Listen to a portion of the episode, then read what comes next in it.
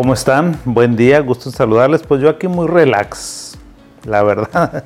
La verdad es que estoy en una posición muy cómoda, porque ahorita déjenme que se me está cayendo mi anuncio y estamos en vivo y como estamos en vivo pues necesitan ver esto, que se me hace súper profesional. O sea, algo, una, una innovación que hizo por ahí Eduardo. Ya ustedes me dirán si qué tal se ve con el logo de Neurosique, muy padre, muy bonito, a mí me encantó la idea. ¿Cómo se la están pasando, mi estimada gente? Vamos a tratar hoy un tema de depresión y de ansiedad muy interesante, muy padre, muy bonito. Entonces vamos a esperar que se conecte un poquito más de, gente para que podamos pues compartir más información. Yo creo que esto va a ser uno de, digo, todos los temas que nosotros tratamos aquí con ustedes pues son muy padres, muy relevantes, actuales, eh, porque están siempre en tendencia de lo que las personas buscan y este es uno de los temas que recurrentemente yo creo que si de alguna enfermedad he hablado aquí en Neuropsique ha sido de depresión y de ansiedad y eso pues tiene un fundamento, o sea, la verdad es que es la enfermedad más frecuente de todas. Al ratito que les dé algunas cifras de la Organización Mundial de la Salud que ha estado viendo este programa, pues bueno, o sea, eh, es una situación muy complicada. Entremos en materia entonces, les decía, el tema del día de hoy va a ser cómo este, actuar frente a una persona que tiene depresión o que tiene algunas crisis de ansiedad. Y te digo que este es un tema muy relevante, tanto por la incidencia, es decir, cuánta gente hay con este problema, como porque es de cultura general y tiene que ser de cultura general porque las personas tenemos que saber qué es una depresión, cómo se trata la depresión, cómo se vive la depresión, cómo sienten las personas la depresión. Creo que todos esos temas son bastante, bastante importantes, bastante relevantes. Entonces, pues entremos en, en materia. Les decía, es de cultura general y es un tema muy relevante. No porque a mí se me ocurra, sino porque las cifras pues son apabullantes, son espeluznantes. Fíjense, en el 2017, en su última encuesta de la Organización Mundial de la Salud, y ahí nos decía que 25% de la población mundial en algún momento de su vida ha tenido, tuvo o tendrá depresión o ansiedad. Y luego, fíjense, para el 2018, esa cifra aumentó como 4 puntos, aumentó hasta el 29%. Y para el 2030, se espera que ande rondando los 30, 35 millones, 30, entre 30 y 35% de la población mundial que habrá tenido depresión o habrá tenido ansiedad. Es la enfermedad más frecuente. Para el 2030 va a ser la enfermedad más frecuente de todas. Por sobre las enfermedades crónico-degenerativas, por sobre los infartos, por sobre la hipertensión, la diabetes, la obesidad. Esta va a ser la enfermedad que vamos a tener más problemas. Entonces hay que saber de ella. Y decíamos, bueno, cómo enfrentar esto.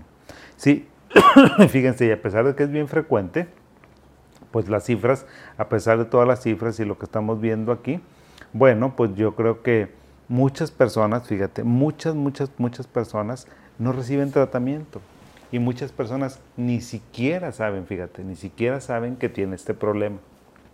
Por eso es sumamente importante, es sumamente importante que nosotros sepamos, porque tal vez veas a una persona que está, este, que no sabe que tiene esa enfermedad, que no sabe lo que le está pasando, que es un tabú, a veces normalizan las cosas, entonces es importante cómo enfrentar una depresión. Yo te diría, ¿cómo, la, cómo vamos a enfrentarla? Te voy a dar varios tips. El primer tip que te voy a decir de cómo enfrentar a una persona, pues es a lo mejor que tú conozcas los síntomas principales. Si me dices, doctor, ¿Cómo se ve una persona que tiene depresión? Se ve cansada, hasta la posición cambia, mira, vas a ver una posición así, triste.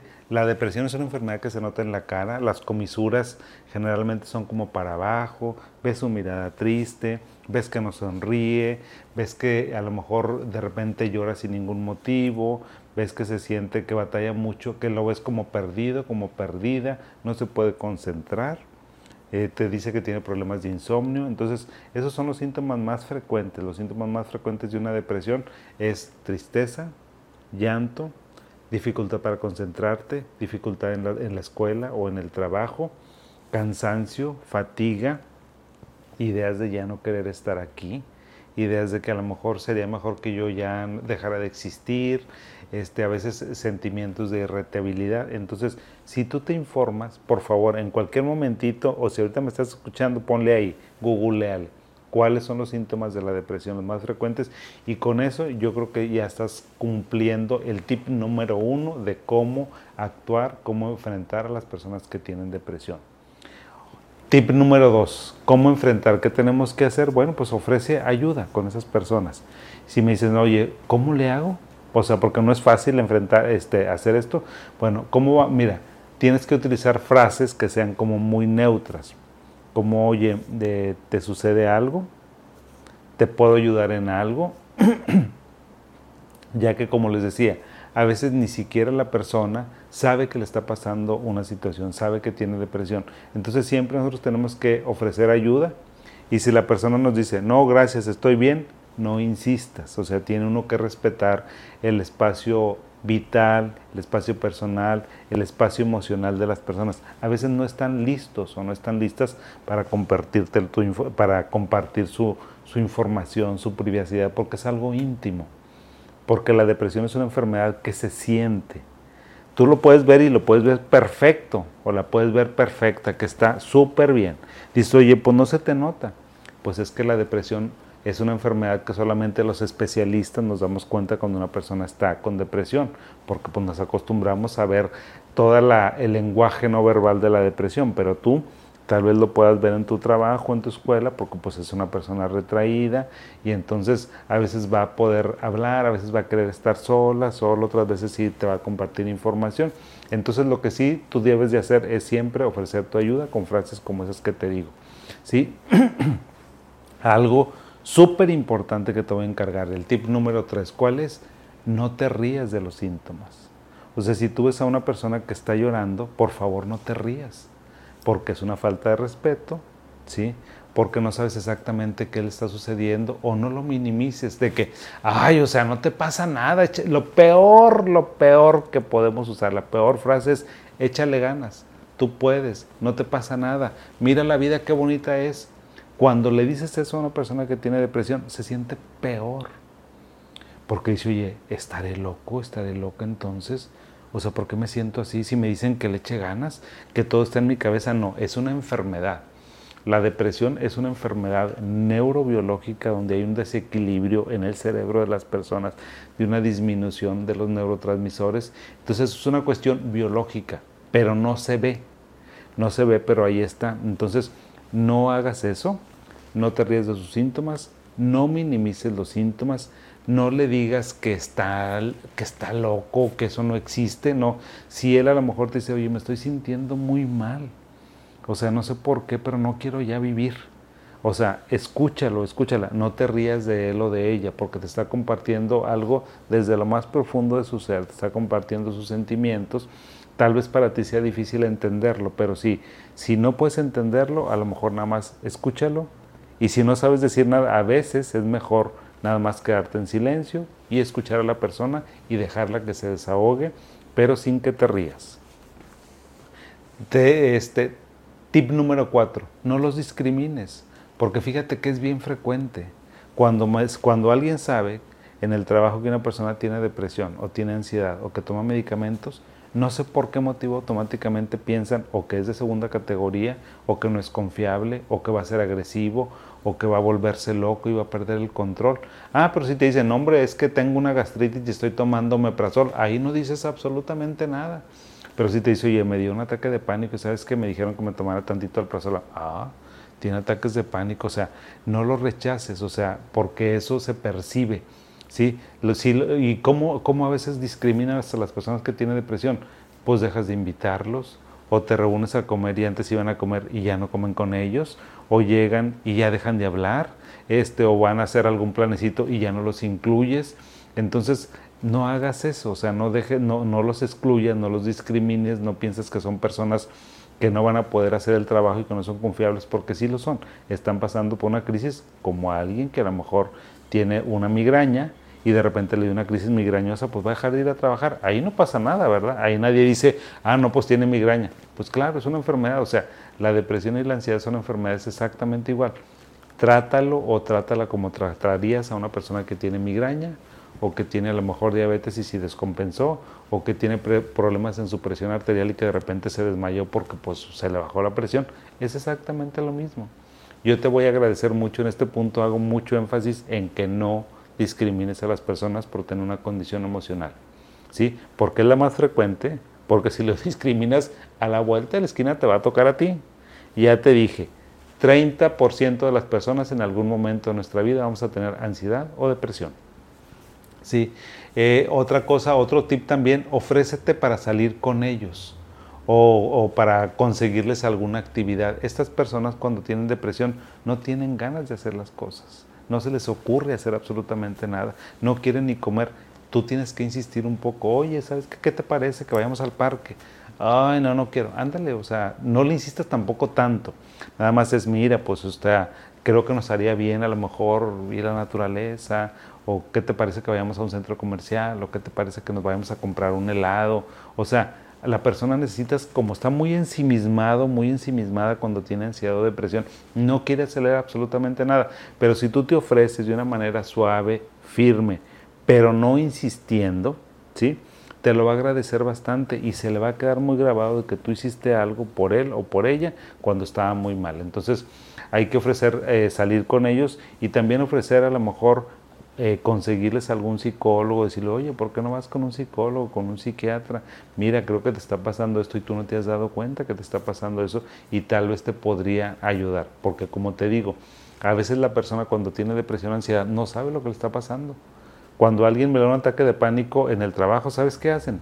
Primero me lo llevan al hospital antes de pensar en un psiquiatra.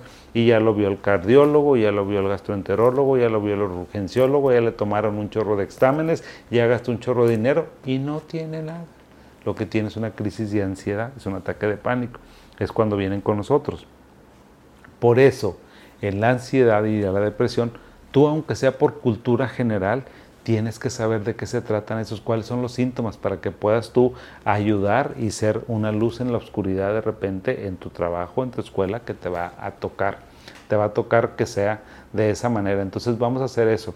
Y yo creo que el tip número, este, número 6 y el último es eh, hay que ayudar a las personas este, con, compartiéndoles experiencias. Fíjate, las personas, los seres humanos somos muy parecidos o estamos solteros, o estamos casados, o, estamos, somos estudiantes, o somos trabajadores, y casi nos pasa lo mismo a todos.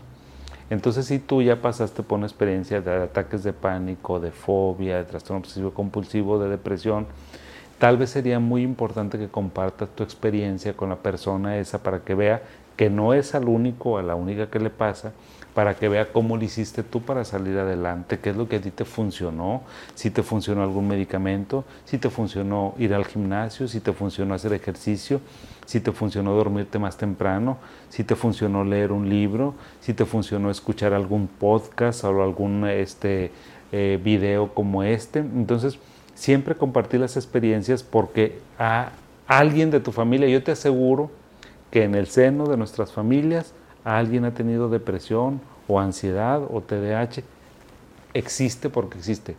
Yo que tengo mis hermanos te puedo decir que sí, yo ya sé. Yo que tengo mis hijos también te puedo decir sí, claro, o sea, esto ha pasado. Eh, no porque sea psiquiatra, pues estoy exento a tener problemas de salud emocional. Yo me acuerdo también cuando empecé el servicio social, yo creo que me dio un ataque de pánico, fíjate, una vez estando por constitución. Me sentí terriblemente mal y no sabía lo que estaba pasando. Hasta que entré a psiquiatría, dije, creo que lo que me dio ahí por constitución fue un ataque de pánico. ¿sí? Me acuerdo que no podía respirar, que tenía taquicardia. Es más frecuente. Y mírame, aquí estoy, vivito y coleando. O sea, entonces claro que nos pasan problemas emocionales a todos. Por supuesto que todos hemos pasado. Creo que cuando entré a la facultad se me hace que también estaba yo medio deprimido, pues porque, o sea, son situaciones muy difíciles. Entonces, ¿te imaginas? Si yo te estoy compartiendo esa información, te lo comparto pues siendo congruente con este otro, con el último punto que te digo. A todas las personas nos pasan cosas y no nos hacen ni mejores ni peores.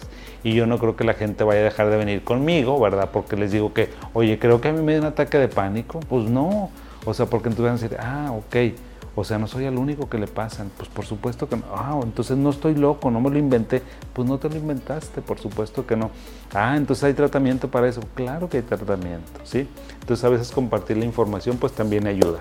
Este tema, les digo, compártanlo como todo, por favor, analícenlo, véanlo más veces si lo quieren ver, véanlo todas nuestras redes sociales, por favor háganme comentarios sobre lo que piensan de esto. Y también si ustedes me dicen, oye, yo afronté una depresión de esta manera o yo le ayudé a una persona, también compártelo, porque creo que eso luego cuando yo encuentro ahí perlas de información, los comparto en otros programas. Gracias como siempre por escucharnos, nos seguimos viendo, escribiendo y a veces llamando y a veces viéndonos luego en videollamadas porque me hacen favor de, consultarme en distancias, a la distancia y yo encantado. Que, tengan, que sigan pasando un bonito miércoles y aquí los veré en la siguiente semana. Hasta pronto. Bye.